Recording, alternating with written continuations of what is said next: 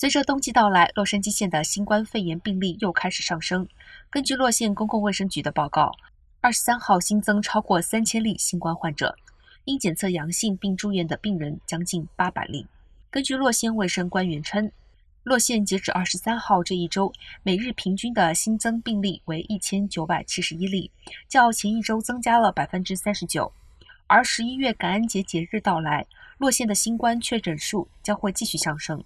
这给相关部门重新敲醒了警钟，提醒民众要重新戴上口罩，尤其是在公共室内场所。